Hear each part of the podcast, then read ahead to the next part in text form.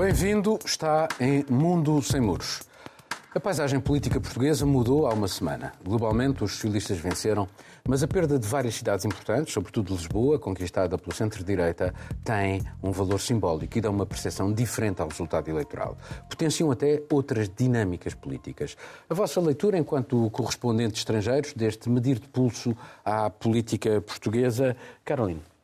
Olha, foi uma surpresa, eu acho, assim, para todo mundo a forma como é que decorreu não é, o fim da noite eleitoral, principalmente falando aqui de Lisboa, com a vitória de Carlos Moedas. E, e numa nota muito rápida, eu não cobri, não, não produzi nenhuma reportagem, mas foi muito engraçado ver no Brasil, na minha cidade, o interesse das pessoas pelo que tinha acontecido. E me chegaram alguns comentários, Carol, mas então, é, Lisboa voltou a ser de direita, agora como que está a situação por aí? E especificamente eu tenho uma amiga que, que tem relações com uma, uma Câmara Municipal no Brasil, que tem certas relações com Lisboa para projetos futuros. E ela me disse, Carol, como é que está então? E esse Carlos Moedas? Quem é Carlos Moedas? Tem alguma análise boa para que a gente possa ler? Já pensando em algumas ações que são principalmente focadas em ambiente, em mobilidade, nessas questões urbanas, não é que era uma pauta muito presente até então na gestão de Fernando Medina, principalmente nessa reta final, que nós vimos muitas obras sendo entregues, muitas reformas para o lado do ambiente sendo concretizadas, e ela me pediu exatamente isso, para ter noção de qual vai ser o percurso, qual poderá ser o percurso a partir de agora. Então foi curioso e eu acho que, bom, ficou todo mundo surpreendido, não é, no final. Miguel. Bem, eu gostaria eventualmente de fazer outra análise, mas a única que eu consigo retirar destas eleições é que o, uh, o Partido Socialista fica claramente acima dos 30%, as esquerdas têm uma votação muito significativa. Um, e a explicação que encontro para isso é que esta penalização do PSD, do CDS-PP, é uma consequência ainda da ressaca dos anos de, e dos governos de Passo Coelho. Passos Coelho. Foi uma, uh, uma, uma fase muito dura psicologicamente para o país. Foi aquela fase, recordemos, em que as pessoas todos os meses acordavam uh, a saber qual é que ia ser o próximo corte, a próxima perda nas, nas reformas, por aí fora. E nós estamos ainda. Uh, isto é uma, uma, um movimento anticíclico em relação ao resto da Europa, haver um partido popular ainda com esta expressão estatística. E parece-me a questão de Lisboa, e depois parece-me, de facto, pode ser lida como um sinal, mas acho que é um sinal menor eu acho os dois candidatos muito parecidos. Eu conheço, estive no almoço com Carlos Moedas em Bruxelas, no gabinete dele, ele convidou vários jornalistas. Eh, tenho seguido a carreira de Fernando Medina, acho-os muito parecidos e só acho triste que, que Medina seja penalizado pelas ciclovias, que é sempre o tema que vem ao de cima, porque é claramente o futuro das cidades e quem não vê isso, infelizmente, está uh, desincronizado. Marcelo. Muito rapidamente, eh, eu também não produzi análises particularmente originais, porque não pediram. O que interessa normalmente é a projeção que pode, as autárquicas podem ter sobre, sobre, sobre as eleições legislativas. É claramente uma, uma situação em que a grande notícia do hum, pós-eleitoral é, foi, foi, digamos, profundamente afetada pelas expectativas que existiam antes. Ou seja, a grande notícia foi que o candidato da Câmara de Lisboa perdeu e era, tinha um favoritismo pelos vistos indiscutível.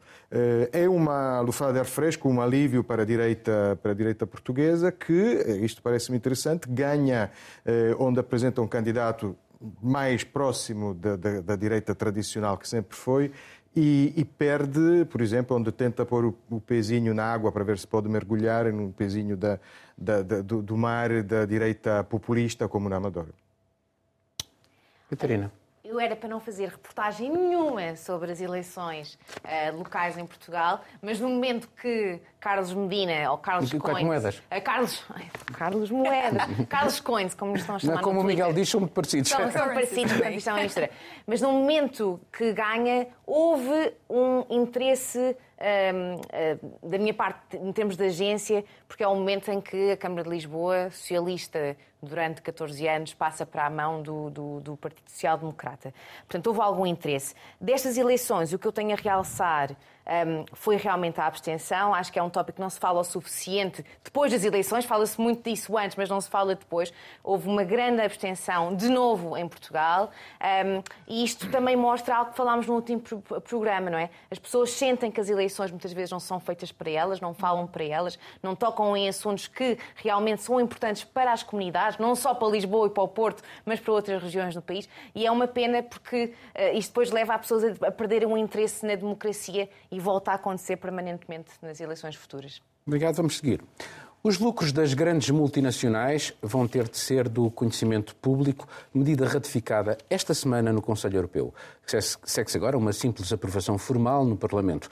Com isto, todas as empresas que operam em vários países da União e tiverem lucros superiores a 750 milhões de euros por ano terão de revelar quantos impostos pagam e onde os pagam.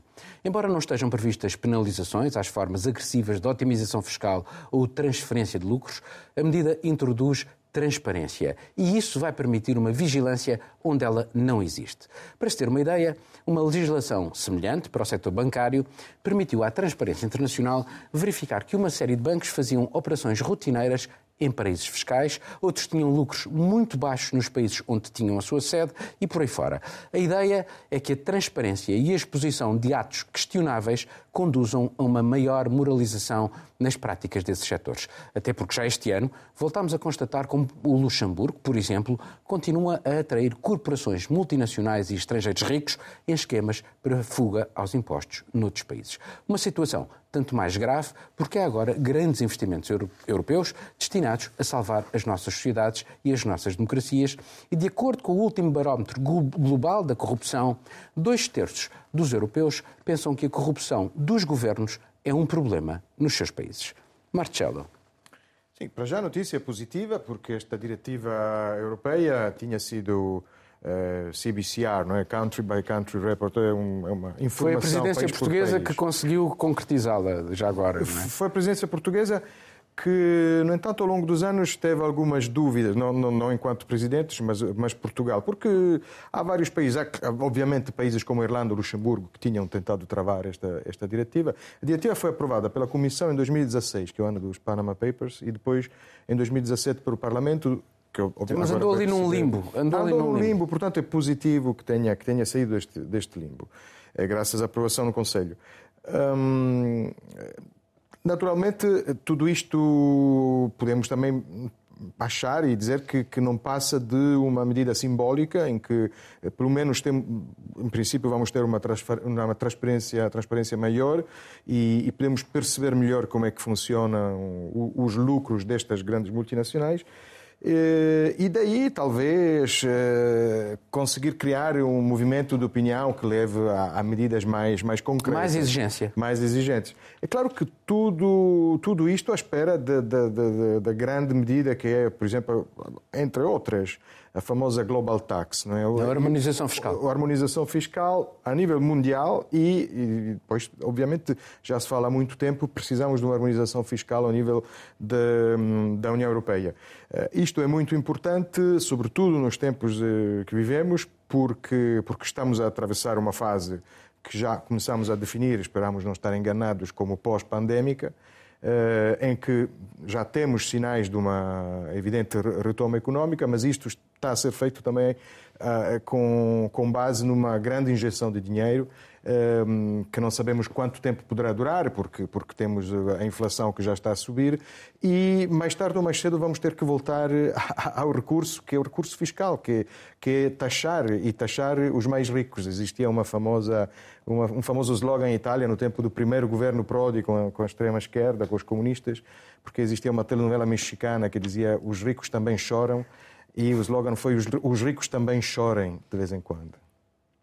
Miguel, uh, enfim, há medidas. Uh, nós cá temos o portal da transparência, há várias medidas e várias exigências europeias, por exemplo, relativamente àquilo que é uh, a distribuição destes fundos europeus e outros, que, mas, enfim, achas que estamos a caminho de uma sociedade mais transparente e mais exigente?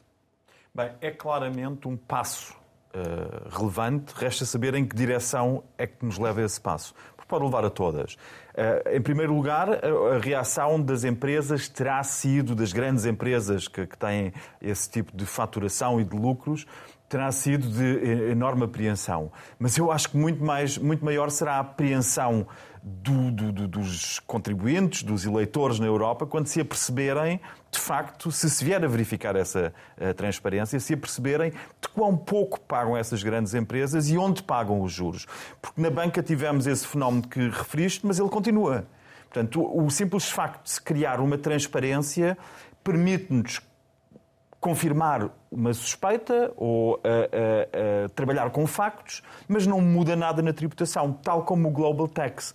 O Global Tax, a proposta de Biden de criar um imposto, há vários estudos, a começar por, e críticas, a começar por críticas de Piketty, por exemplo, que dizem que isto não vai travar a espiral do dumping de impostos entre os vários países. Pelo contrário, vai acelerá-lo porque a, a meta é, é, é, tão baixa e vai ter tantas exceções e já há tantos indícios de que caminhamos para uma taxa de juros global que anda mais ou menos ao nível das Irlandas que uh, acaba por efeito não parar esta espiral de uh, descapitalizar, de, de, de, descapitalizar os Estados enquanto uh, receptores dos impostos e de capitalizar as empresas. Portanto, eu acho que é um passo eventualmente importante mas que tem tantas falhas, depois as falhas são inúmeras. Nós sabemos o que, é acontece com a transposição destas diretivas eh, comunitárias, que há um prazo para fazer essa transposição, e sabemos como é fácil boicotar a eficácia. E o número de países na União Europeia que está interessado em boicotar esta, esta, a eficácia desta diretiva é maior do que o número de países que está eh, interessado em que haja uma moralização do sistema. Portanto, eu acho e julgo que com medidas de transparência vamos no sentido certo, mas são só uma parte da história, porque a parte mais decisiva é depois a aplicação, a fiscalização, e aí Portugal pode ter tido a dianteira na conclusão das negociações para esta diretiva, mas é um péssimo exemplo no que toca a todos os aspectos de transparência. Vemos isso agora com, com, com o dinheiro que vem da bazuca, porque uh, uh, já começam a ser adjudicadas verbas de forma direta no valor de 600 e 700 mil euros à autarquia autarquias sem saber a quem é que vai parar o dinheiro, sem haver números contribuinte, números fiscais que dêem um mínimo de transparência. Portanto, eh, eh, eh, comecemos aqui por, pela nossa casa em que vivemos e que é Portugal, para alguns de nós temporariamente, para outros uh, condenados a estar aqui em permanência, mas uh, é de facto uma situação complicada e Portugal não é um, um, um exemplo uh, a destacar nesta luta Estamos contra.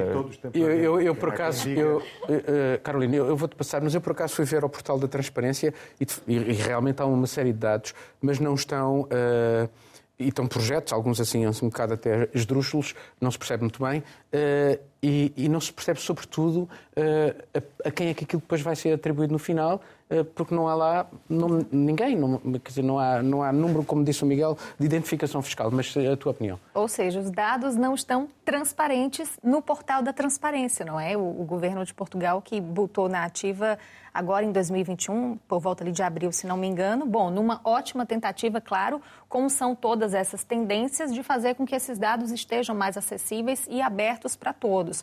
Mas Portugal tem um, um um péssimo cenário nesse momento, eu diria, com relação à transparência. Por mais que haja boas intenções, isso não é concretizado. Então, assim, a falta do, do NIF, a falta de saber para onde vai esse dinheiro, faz com que isso aumente e as coisas estão diretamente relacionadas à questão do sentimento e da percepção da corrupção. O dado, por exemplo, que foi colocado aqui, que as pessoas têm essa alta percepção, não é? E acham que tudo isso aí está ligado à, à corrupção. O, eu peguei um dado do Open Data Maturity da União Europeia que analisa os países e Portugal está como um dos países lá no último lugar com relação a isso, é a maturidade de iniciante com relação a essas questões de transparência.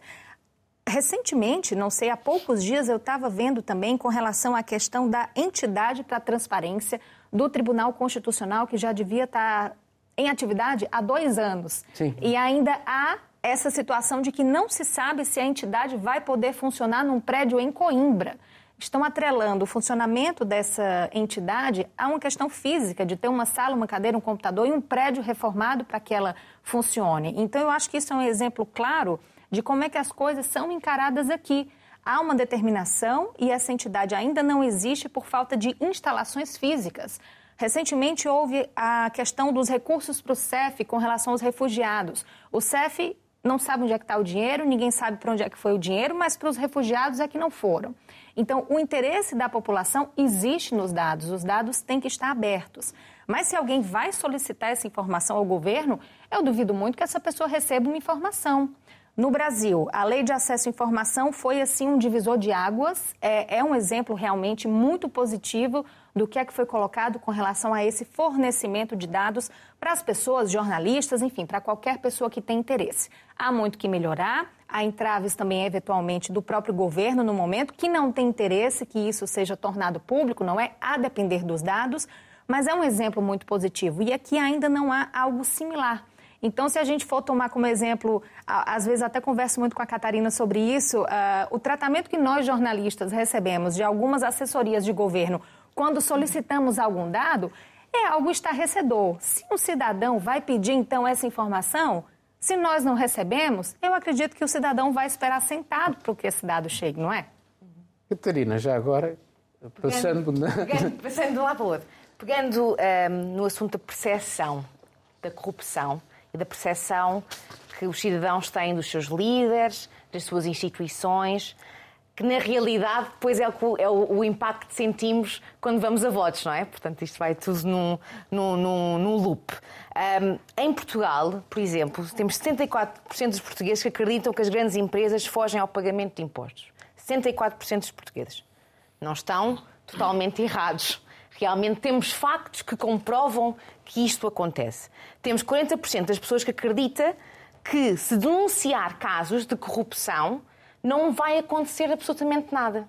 Portanto, aqui temos dois lados. Temos, por um lado, as pessoas que, que mudam de percepção segundo os factos, segundo o que vai acontecendo na vida social e política.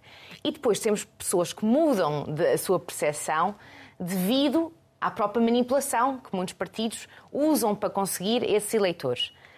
O facto que em Portugal nós só temos 40%, 40 das pessoas que acreditam que se fizerem uma queixa vai, vai existir qualquer represália é assustador. Quer dizer que há 60% de pessoas que se calhar nem iriam fazer essa queixa porque sabem que não vai acontecer exatamente nada, absolutamente nada. E não é um problema só de Portugal. Não estou a dizer que é um problema só de Portugal. É um problema comum eh, na, na União Europeia e no mundo.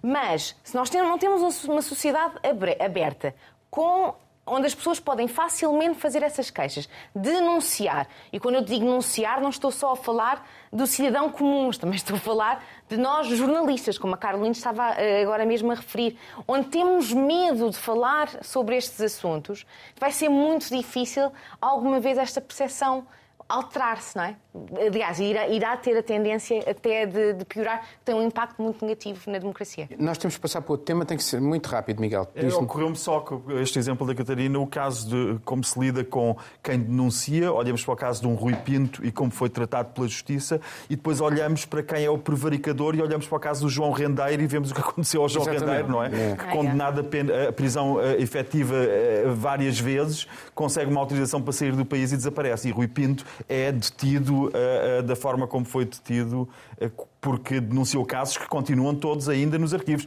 tal como os Panama Papers e, e mais, e outros. E o Luxemburgo Leaks, esses, esses, casos todos. Bom, vamos passar para outro tema. Prateleiras de supermercados vazias, escassez de frutas, vegetais, água engarrafada, laticínios, filas imensas de automóveis nos postos de combustíveis, a grande maioria deles quase a seco. É um retrato do Reino Unido nestes últimos dias. Boris Johnson refere que a situação é uma consequência da pandemia, mas a escassez no Reino parece ser seletiva, porque não existe na Irlanda do Norte, que tem uma fronteira aberta com a União Europeia via República da Irlanda. A verdade é que cerca de 14 mil motoristas de países essencialmente da Europa Central e Oriental abandonaram a Grã-Bretanha no ano passado, tal como milhares de trabalhadores da indústria alimentar. Os seus postos de trabalho, árduos e mal remunerados, não foram preenchidos, o que é uma ironia depois dos partidários do Brexit os terem acusado de tirarem os empregos aos britânicos. Agora, para enfrentar esta crise inesperada, o Governo de Sua Majestade resolveu abrir os cordões aos vistos para os europeus, precisa de uns 10 mil, mas só temporariamente. Catarina, Acho que o problema colossal aqui vai ser quando não houver cerveja no Reino Unido. Vai acontecer muito em breve. o que se passa neste momento uh, no, no, Reino Unido, e que temos visto ao longo da última, última semana e meia, não é nada que os especialistas, há um ano e meio, dois anos, não tivessem dito que não poderia vir a acontecer. Um, o que está acontecendo neste momento é que há um coquetel de problemas bastante complexos que levaram ao que aconteceu. O Brexit, um deles, e o, a pandemia, outro, mas também o próprio ser humano, não é? Que quando alguém diz a palavra pânico ou falta de produtos, as pessoas realmente entram logo, Mas logo aí, em pânico. Aí, desculpa, aí eu acho que foi o próprio secretário próprio... de Estado, sim, o sim, próprio sim. governo, que disse às pessoas não entrem em pânico e no dia seguinte as pessoas entraram Entraram em pânico. Logo, que é o normal, não é? Aliás, nós vimos isso com coisas simples da pandemia, como o papel higiênico. Bem, um, um dos grandes problemas neste momento, em termos de mão de obra no, no Reino Unido, tem a ver com a legislação que foi feita após um, a saída do Reino Unido da União Europeia, que tem a ver com a política da imigração e a forma como foi desenhada. A forma como foi desenhada, basicamente, foi: nós queremos reter o talento. Queremos reter aqueles imigrantes que vêm para cá e contribuem imenso e que vêm fazer mestrados e doutoramentos. E não queremos o resto. Portanto, Porque estavam a roubar os empregos aos britânicos, era o que eles diziam. Exatamente. Aliás, eu quando estava no Reino Unido ehm, e, e tendo profissão como jornalista, vieram-me dizer que eu realmente estava-lhes a roubar o trabalho. Mas pronto. Ehm, esquecendo-se que são os migrantes de mão de obra não qualificada, não qualificada entre. é- é- a interpretação do que é não qualificado eh, pode ser bastante vasta, mas esqueceram que são esses que trabalham nos restaurantes, são esses que trabalham nas fábricas no norte de Inglaterra, são esses que fazem muitas vezes a recolha do lixo e são esses, muitos deles, para surpresa de todos, que são os camionistas, não é? E é, é neste sentido, se- eh, eh, o problema neste momento no, Re- no Reino Unido é muito grande em relação aos camionistas, como nós já tivemos em Portugal, não sei se se lembram em E nos abril- matadores também. Exatamente. E agricultores, também há, um há uma, há uma- escassez eh, desse tipo de, de, de mão de obra. Nós, neste momento, em termos de camionistas no Reino Unido, são cerca de 100 mil camionistas ehm, que eles precisam. São 100 mil camionistas. Não tendo camionistas, nada chega a lado nenhum. E estamos a chegar a um ponto onde a própria indú- indústria, o setor das farmácias, já veio dizer se nós não tivermos os camionistas, nós não vamos conseguir receber eh, os medicamentos. Agora, como é que se resolve este, este problema? É bastante complexo. Visto- os vistos é uma opção, mas vai só resolver o problema a curto prazo. Porque não- o que nós estamos aqui a ver também é que temos os camionistas e outros profissionais, incluindo o setor de saúde, por exemplo, os enfermeiros, que também já não querem ir para o Reino Unido. A pandemia complicou-lhes a vida, não é? Muitos ficaram retidos em confinamentos nos países deles, na Europa, e não conseguiram voltar. Mas muitos, a verdade é esta, que já não se sentem sequer bem-vindos. Portanto, é um problema que está para durar. Marcelo, isto parece curioso, porque é uma ironia, por um lado, mas afinal de contas precisamos sempre uns dos outros. E esta ideia de fechar eh, os espaços acaba por eh, gerar estas situações. E se calhar é um ensinamento eh, para várias pessoas e vários dirigentes. Sem dúvida. O soberanismo muitas vezes eh, desagua numa perda de so- de soberania. E isto acontece, acontece em vários casos. Este é um exemplo. Eh, Vou apenas dar uma. um- Eu sei que hoje vou, vou aparecer aqui como especialista em telenovelas mexicanas, mas há um filme mexicano, americano, mexicano, que Falei sobre isso ontem. de 2004, que se chama A Day Without a Mexican, Um Dia Sem Mexicanos, que é um filme que imagina, grotesco, não é? que imagina eh, do desaparecimento, de repente, nos Estados Unidos, da imigração. E o filme até foi eh, recuperado por um realizador italiano que fez o mesmo numa região onde a liga sempre foi particularmente forte. Numa aldeia, uma vila em que de re- de repente desaparece a imigração. E as consequências são as consequências grotescas, eh, cómicas, obviamente levadas até o extremo nos filmes, mas, pelos vistos, o Reino Unido resolveu eh, realizar uma parte desta distopia. Hum, isto isto hum, leva-nos a, a- perceber que, de facto, por exemplo, a grande lição de Angela Merkel sobre a sua reação famosa eh, face à imigração de- dos sírios em 2015 Em 2015, sim. foi, de facto, uma reação também muito inteligente, até pode ser considerada cínica, de uma pessoa que queria captar uma parte de, de, de migração qualificada, onde qualificado qualificações há imensas. Um, um imigrante qualificado não é apenas um, um senhor com três doutoramentos. Posso, posso só sim, deixar sim, aí uma chega? Mas também tem a ver com o facto da Europa estar cada vez a envelhecer mais. E, portanto, há aqui uma questão demográfica que uma é uma bomba demográfica, demográfica terrível.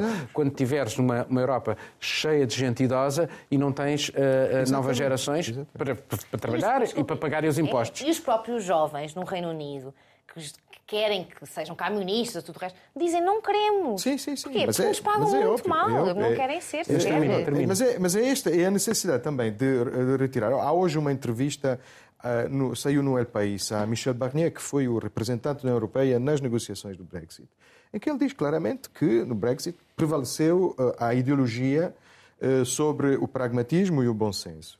Um, e, portanto, este discurso, também quando se fala só do ponto de vista ético, que é um ponto de vista que, obviamente, todos nós aceitamos, ou de um lado ou do outro, mas quando se fala da imigração só do ponto de vista moral, uh, escapa-nos também que existe um, um, lado muito prático e económico em que, que, que nos demonstra que a imigração é necessária. Naturalmente, tem que ser uma, uma imigração uh, regulada e que não deve levar também a, a, a, aos excessos que vimos de trabalho clandestino, trabalho escravo, porque, porque obviamente não pode prevalecer só o nosso interesse, mas também um tratamento humano do, dos trabalhadores. Mas existe, existe uma, uma necessidade de imigração que não pode ser eh, varrida debaixo do tapete. Miguel, é, a Catarina há bocado falou nisso, mas há várias federações europeias que já disseram que uh, nestas condições também não queremos ir. Mas qual é a tua opinião sobre, sobre este assunto? Bem, acho que de facto a, a, a importância da imigração para manter este modelo de economia os imigrantes são imprescindíveis. Nós em Portugal temos eh, dezenas de milhares de pessoas que trabalham nas estufas, imigrantes que vêm para cá, e se não tivessem cá, na Escandinávia e na Alemanha as pessoas não tinham framboesas no muesli de manhã e, e faltava abacate para, para fazer as receitas da moda, porque também recorrem a essa mão de obra absolutamente imprescindível para manter este modelo de economia a funcionar. E essa é a minha questão quando falo neste modelo de economia. É que eu tenho a impressão que no Reino Unido eh, há, uma, uma, há leituras um pouco diferentes. Eu falei hoje de manhã com uma colega, ex-colega minha, Joana Mateus, que, que foi minha colega e que vive em Londres, e ela disse que o marido dela, casada com um britânico, eh, o marido dela teve que ir a sete bombas de gasolina para conseguir abastecer o carro. Falei com um irmão meu que está em Oxford, e que disse que 25%, eh, os supermercados são a 25% onde ele vai. Mas também me disseram que resistem a isso. E depois falei com um executivo britânico que trabalha numa empresa de automóveis e que me disse é uma crise com a qual os britânicos vão conseguir lidar, porque eles não queriam, claro que fazem falta para gerir esta logística, mas eles não queriam estar rodeados de camionistas polacos por todo o lado. Aliás, os camionistas polacos também não querem ir para o Reino Unido agora. Não queriam que os empregos qualificados fossem para a Catarina ou para mim, queriam que fosse para os filhos deles. E, portanto, fazer um downsizing económico para depurar o número de as pessoas que vivem na ilha é a consequência, infelizmente, de anos e anos de uma política tremendamente cosmopolita que o Reino Unido teve. Nas 500 maiores empresas do Reino Unido, eh, não sei, mas dois terços dos grandes gestores eram tudo estrangeiros. Não tinham nenhuma inibição. Em França, vês, e está muito, muito longe disso, entre as 500 maiores empresas francesas, se calhar há três ou quatro estrangeiros. Não são dois terços como no Reino Unido. Portanto, a abertura no Reino Unido foi extrema a tendência para o Reino Unido agora se fechar é também extrema. A parte demográfica a que, tu, a, a, que tu referes é importantíssima, mas também é preciso ver que numa teoria enfim, de ultranacionalista, que eu não partilho, mas numa, eh, numa, numa teoria muito ultranacionalista, os países já Portugal já funcionou com 3 milhões de habitantes, o Reino Unido já funcionaram com 20 milhões de habitantes e eram a ilha eh, como, como se calhar algumas pessoas gostariam de voltar a viver na Europa. E esse é o grande perigo, são os nacionalismos, isto é só um exemplo desse nacionalismo, depois temos o nacionalismo escocês, temos o nacionalismo irlandês, olhamos para a Europa e contamos 10 ou 15. E esse é o grande problema, saber se nós nós abrimos as portas, como a Frau Merkel, para receber vizinhos sírios e se temos capacidade de encaixe cultural para isso, ou se nos fechamos como os britânicos, que passaram 30 anos, 40 anos de excesso na sua perspectiva de cosmopolitismo Carolina. e multiculturalismo. É uma situação, como a Catarina mesmo disse, que já estava anunciada, não é? Não é nada que não tenha começado a ser dito ainda alguns anos atrás, enfim, com relação a essa ideologia do Brexit, de manter as pessoas, enfim, e todo esse, esse sentimento nacional. Bom, isso se concretizou agora com essas políticas. O que está em, vigor agora no Reino Unido é a questão da entrada por pontos, não é? Os vistos por pontos. Então, as pessoas ganham pontos quando comprovam habilidades ou alguma qualificação que faça com isso, com que ela mereça um visto e faça com que ela mereça estar lá no Reino Unido é muito bacana você ter uma terra em que todo mundo está super qualificado e só consegue estar apto aí a exercer atividades ultra, serem grandes CEOs, grandes pessoas aí da área tecnológica, grandes profissionais do jornalismo, mas existe ainda essa cadeia desse modelo econômico, desse sistema em que nós vivemos atualmente, que é o que o Miguel estava dizendo, que ainda é sustentado por esses trabalhadores essenciais. Esse é o termo que se usa atualmente. Então, há essa, esse consenso de que as funções essenciais, os trabalhadores essenciais, estão diretamente ligados, relacionados às questões de infraestrutura, de alimentação e de saúde pública. E essas pessoas, esses imigrantes, ocupam lugares uh, fundamentais hoje em dia dentro desse modelo que nós temos, dentro desse modelo econômico. No Reino Unido, o Observatório da Migração, eu peguei os dados desse ano de janeiro, diz que 16% dos empregados em 2020 nasceram no exterior essas pessoas vieram embora, algumas dessas pessoas vieram embora e já não têm interesse de retornar. Se eles vão conseguir lidar com essa crise, bom, pode ser que aconteça, como o Miguel estava falando. Eu não sei, eu acho que o momento agora é até impactante e gera alguma surpresa interna mesmo, por mais que se tenha dito, ah, não vamos ter pânico. Mas eu acho que as pessoas estão preocupadas, estão assim, estão sim um pouco em pânico e, e eu tenho visto registros de vídeo, não é, de pessoas que ainda não sabem muito bem o que fazer e também há alguns alertas para Portugal nesse sentido. Eu tive em Braga essa semana. Braga, cidade que em números absolutos mais cresceu de acordo com o censo. E o presidente da Câmara uh, me disse que 50% desse crescimento é por causa dos brasileiros. Brasileiros que estão lá abrindo seus pequenos negócios ou grandes empresas, já que há também os brasileiros extremamente qualificados que vêm com os vistos facilitados para investir na área da tecnologia, das startups. Uh, mas também vi representantes de categorias ligadas a transportes, caminhonistas, aqui em Portugal, falando desse alerta. Porque um caminhonista não é porque ele dirige um caminhão que ele não está qualificado. A qualificação para dirigir esse caminhão é muito importante, é, é, é, é, muito seletivo, não é todo mundo que consegue dirigir um caminhão. Custa caro, é exigente, então por que, que essa pessoa não é considerada um profissional qualificado também? Fez-se o alerta de que Portugal poderá enfrentar alguma coisa semelhante no futuro por ainda considerar que essas atividades não exigem qualificação e não investir também em qualificar essas pessoas que estão chegando, em facilitar essa integração profissional e cultural também, como foi mencionado aqui. Vamos passar para o último tema, vamos ter que ser mais rápidos. Qualquer que seja o novo governo alemão, com quem quer que seja, CDU, SPD, Verdes ou FDP, a questão climática estará sempre no centro dos debates, porque qualquer que ele venha a ser está já vinculado a uma série de obrigações internas e internacionais para redução das emissões de CO2.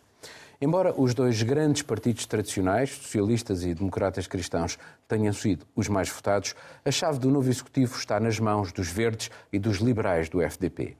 Eles decidiram até conversar primeiro entre si, limar as diferenças, apesar de serem várias, nomeadamente em torno da transição energética. Os verdes, por exemplo, querem um ministro do Clima com poder de veto sobre as decisões de qualquer outro ministério. Os liberais, para quem a proteção climática não pode ser feita à custa da prosperidade, recusam que esse novo ministro possa ter direito de interditar decisões de todos os outros. Em todo o caso, não deixa de ser curioso que sejam esses partidos mais pequenos quem está a marcar o ritmo das negociações para aquilo que se espera vir a ser um compromisso para uma, digamos, ménage à trois, ou seja com os socialistas ou com os conservadores. Miguel. Bem, resta saber se é uma homenagem à Troá ou se com tantos políticos envolvidos não será um gangbang político. É? Esperemos pelo melhor. Facto é que a Alemanha é um país muito puritano, de maneira que não se propõe este tipo de metáforas e o que acontece de, o que acontece de sinistro e, e de, de hum, pouco aconselhável a menores acontece nos bastidores e continua a acontecer. Nós vemos como é que a Alemanha esteve agora com o branqueamento de capitais, que acabou-se por ser, revelar a enorme ineficácia da Alemanha para lidar com, com o, o branqueamento de capitais e voltamos aos nossos primeiros temas. Mas aqui agora, na política alemã, nós temos hoje o SPD pela primeira vez a falar com os verdes e com os liberais, Verdes e liberais esses que já estiveram a falar entre si, o terceiro e o quarto partido mais votados, estiveram a falar entre si para saber que chanceler é que escolhem. Portanto, são eles praticamente que têm na mão a possibilidade de serem um fazedor de rei, neste caso fazedor de chanceler, e escolher se será Olaf Scholz ou Armin Laschet. É, eu acho, acho, acho, muito interessante que tive também a ouvir no, um direto de representantes da grande indústria e dos empregadores e, de repente, grandes, nos grandes desafios da Alemanha, para eles desapareceu quase a questão climática.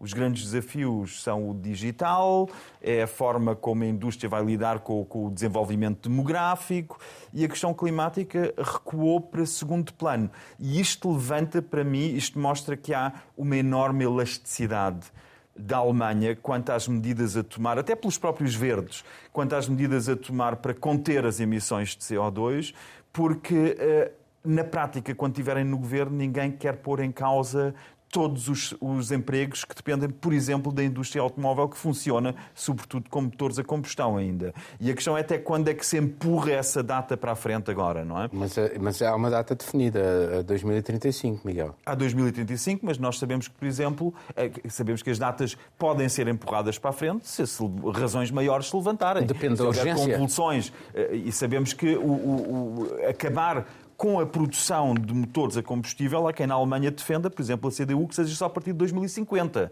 que se termine a construção de motores uh, uh, com combustíveis fósseis. Portanto, eu acho que está, de facto está tudo em aberto. O que eu vejo é uma enorme vontade, tanto dos verdes como dos liberais, de formar governo, de estar no governo e de exercer aquilo para que se constitui partidos, que é fazer política uh, e governar o país. E eles estão dispostos a isso e é isso que vão fazer.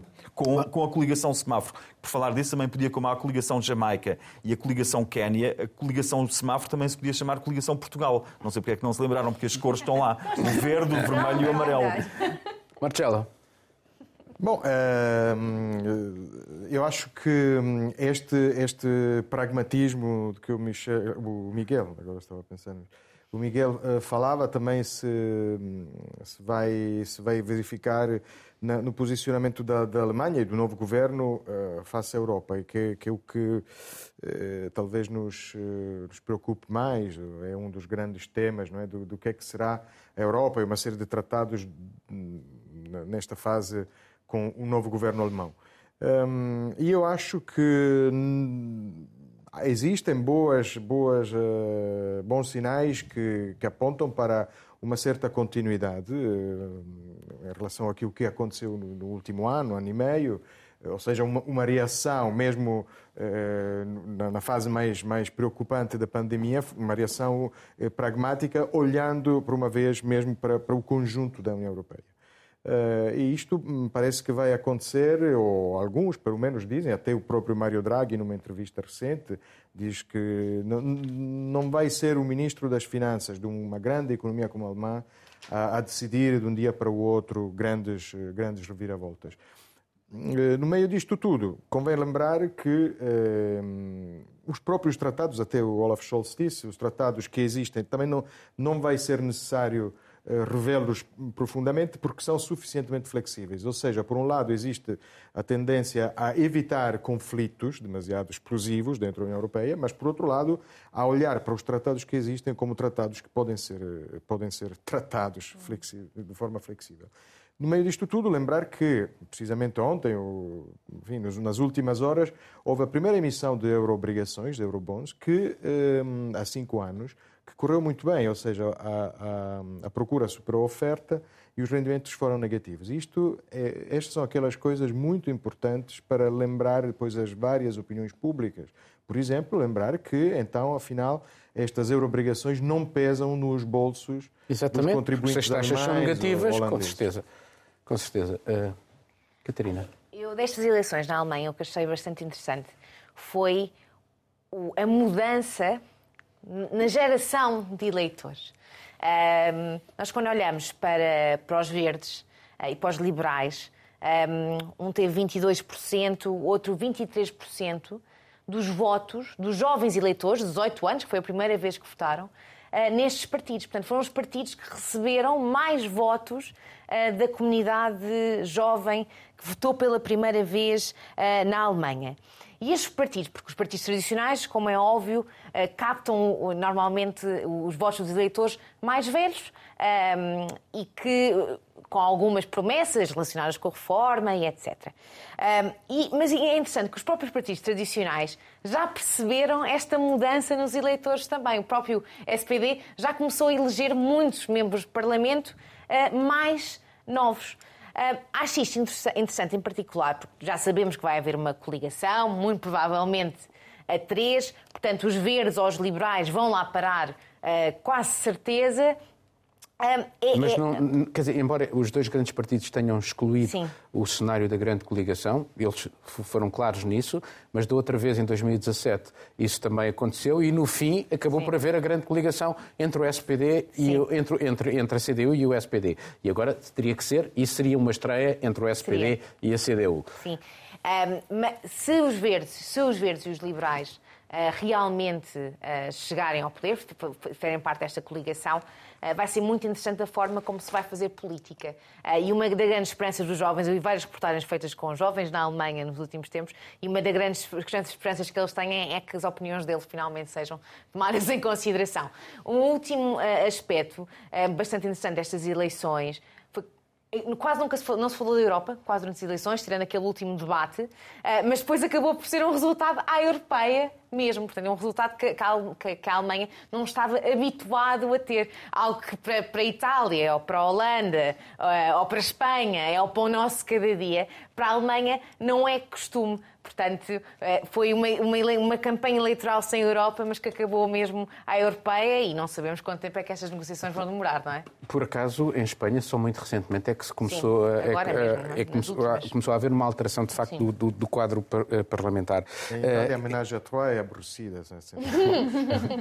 mas, mas já agora, do ponto de vista teu, que és brasileiro, e tendo, considerando também esta, este, este momento atual do mundo e dos jogos uh, geoestratégicos, não era uma altura, não é uma altura absolutamente crucial para a Europa afirmar-se e é preciso a Alemanha, uma Alemanha forte, que possa permitir à Europa enfrentar estes grandes desafios internacionais entre Rússia, China, Estados Unidos, estes, estas tensões que existem. É, nós chegamos achas a que, aqui, achas é? que isto, com o novo governo alemão, uh, pode acontecer ou não? Nós, nós, chegamos a comentar aqui, de fato, do peso não é, e do papel que a Alemanha tem nessa conjuntura global, que parecia até que uh, eles não tinham noção disso, não é? Mas Estava todo mundo de olhos aí nessa, nessa eleição, né, Paulo?